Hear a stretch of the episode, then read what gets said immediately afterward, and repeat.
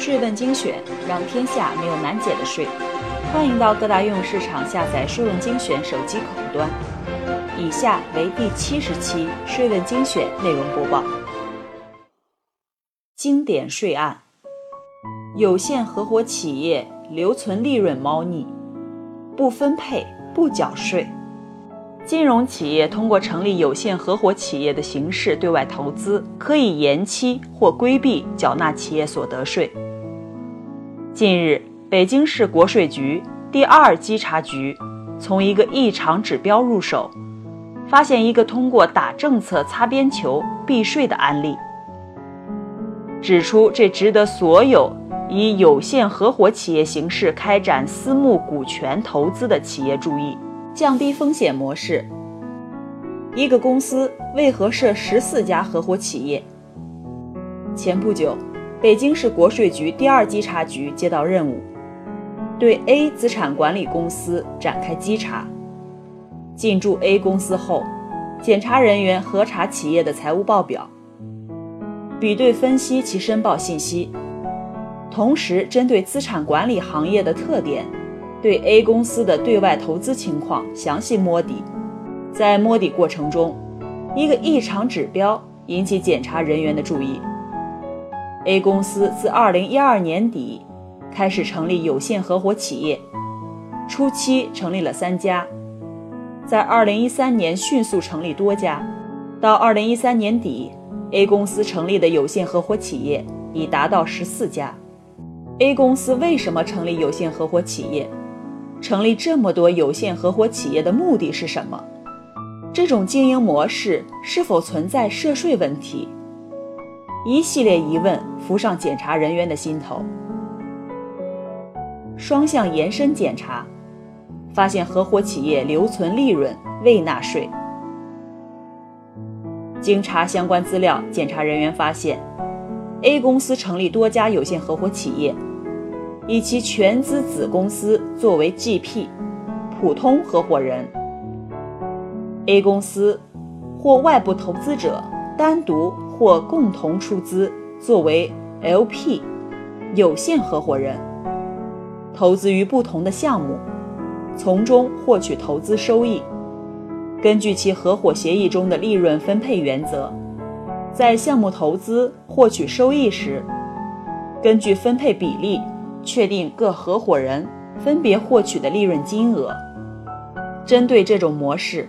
检查人员约谈了 A 公司的负责人及财务负责人。对方表示，成立有限合伙企业对外投资取酬，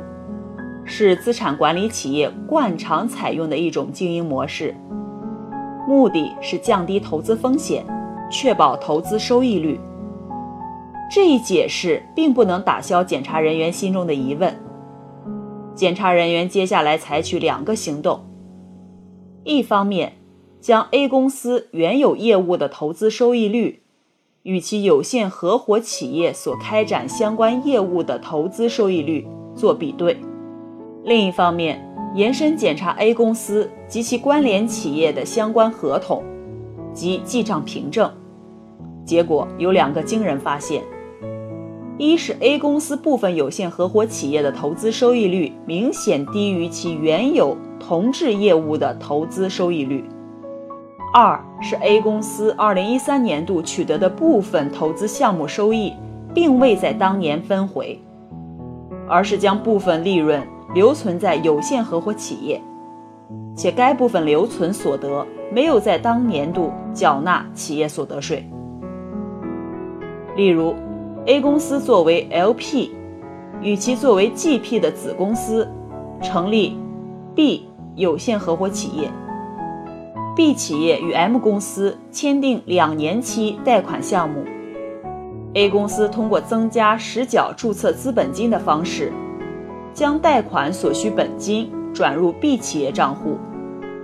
B 企业根据与 M 公司的协议，将贷款本金分期转入 M 公司账户。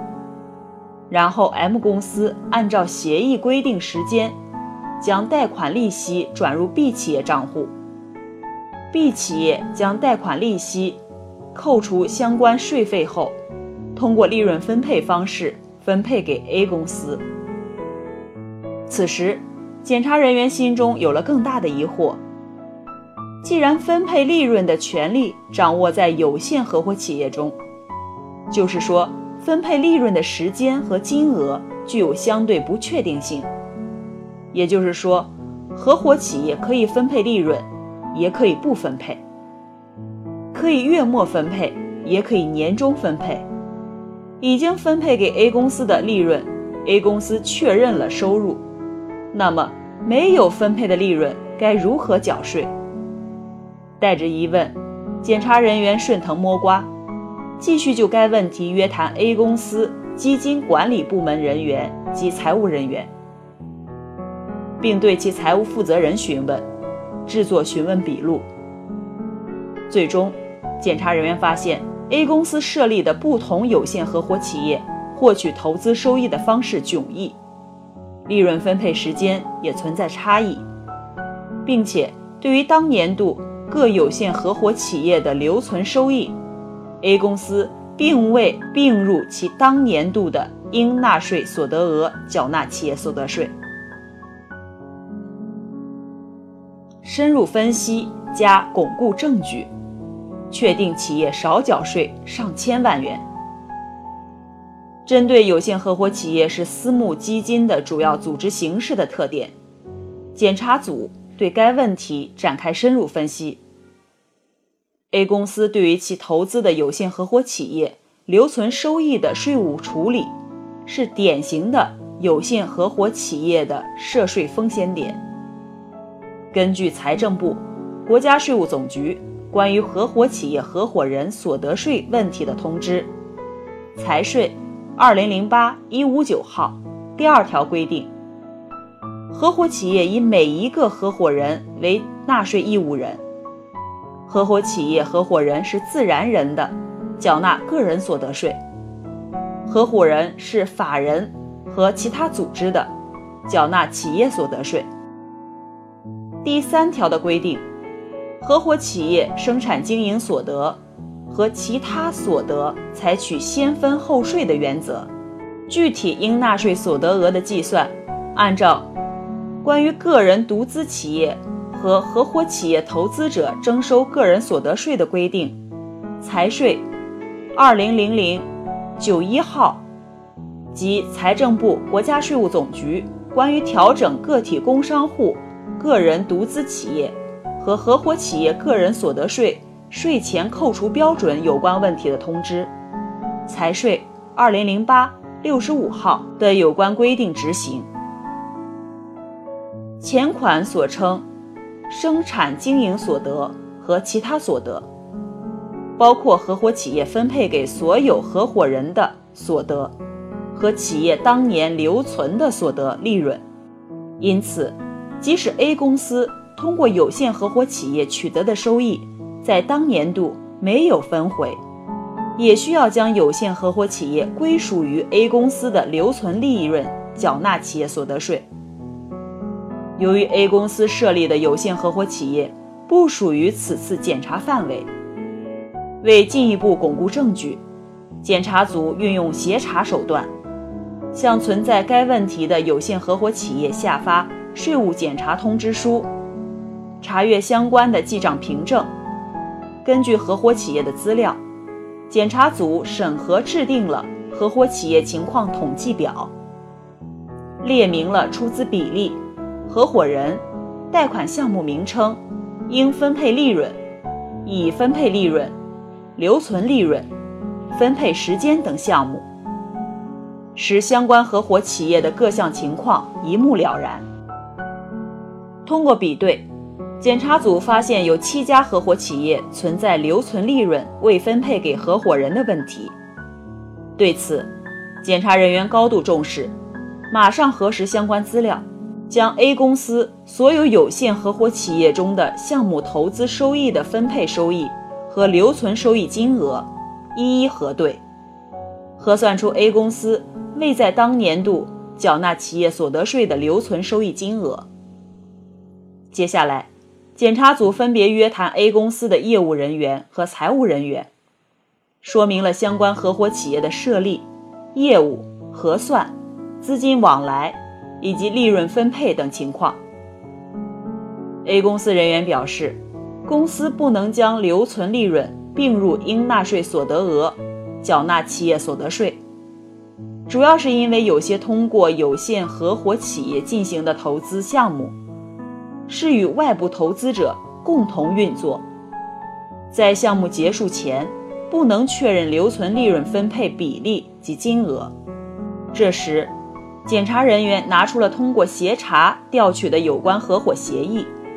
上面清楚地规定了各合伙人获取投资收益的比例，表明留存在有限合伙企业的利润归属 A 公司的比例也很清晰。这进一步证明 A 公司存在未确认有限合伙企业留存利润的问题。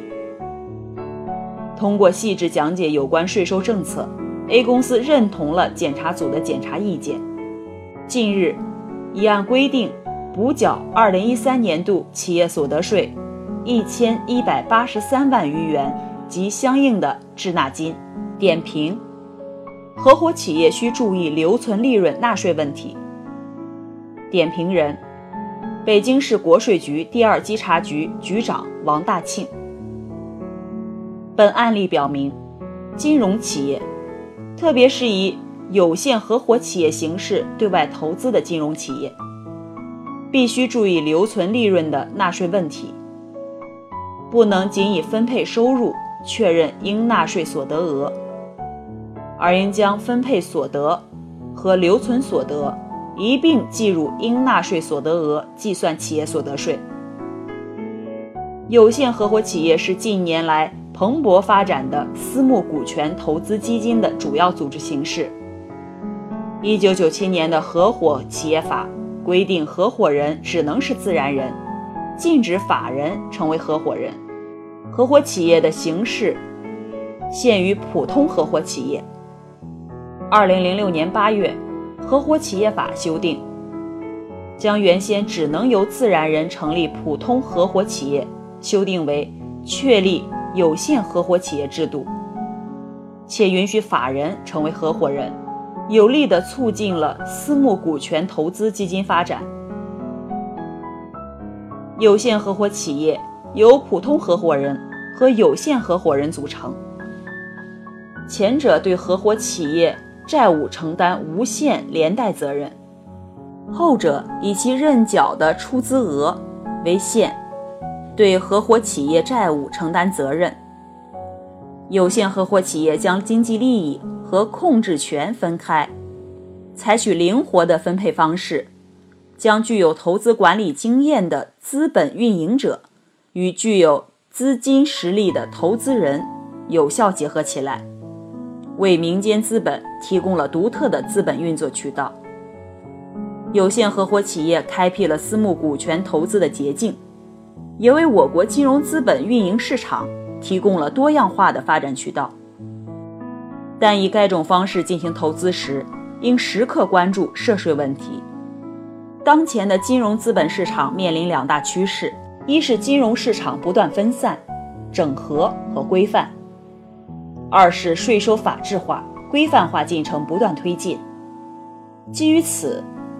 金融企业必须加强规范，私募股权基金投资类型的有限合伙企业留存利润。应全额缴纳企业所得税的纳税问题，是所有该类型企业应注意和规范的问题。金融企业在资本运营过程中，应加强与主管税务机关沟通，及时了解相关的税收法律法规及其变化，重视投资及收益过程中的税收规范性和税收风险点，避免因税收政策不明期。造成纳税风险。点评：建立配套管理制度。点评人：北京市国税局第二稽查局副局长刘建华。总结本案例，我以为税务机关应在从源头上遏制这种税收漏洞想些办法。在当前的征管条件下，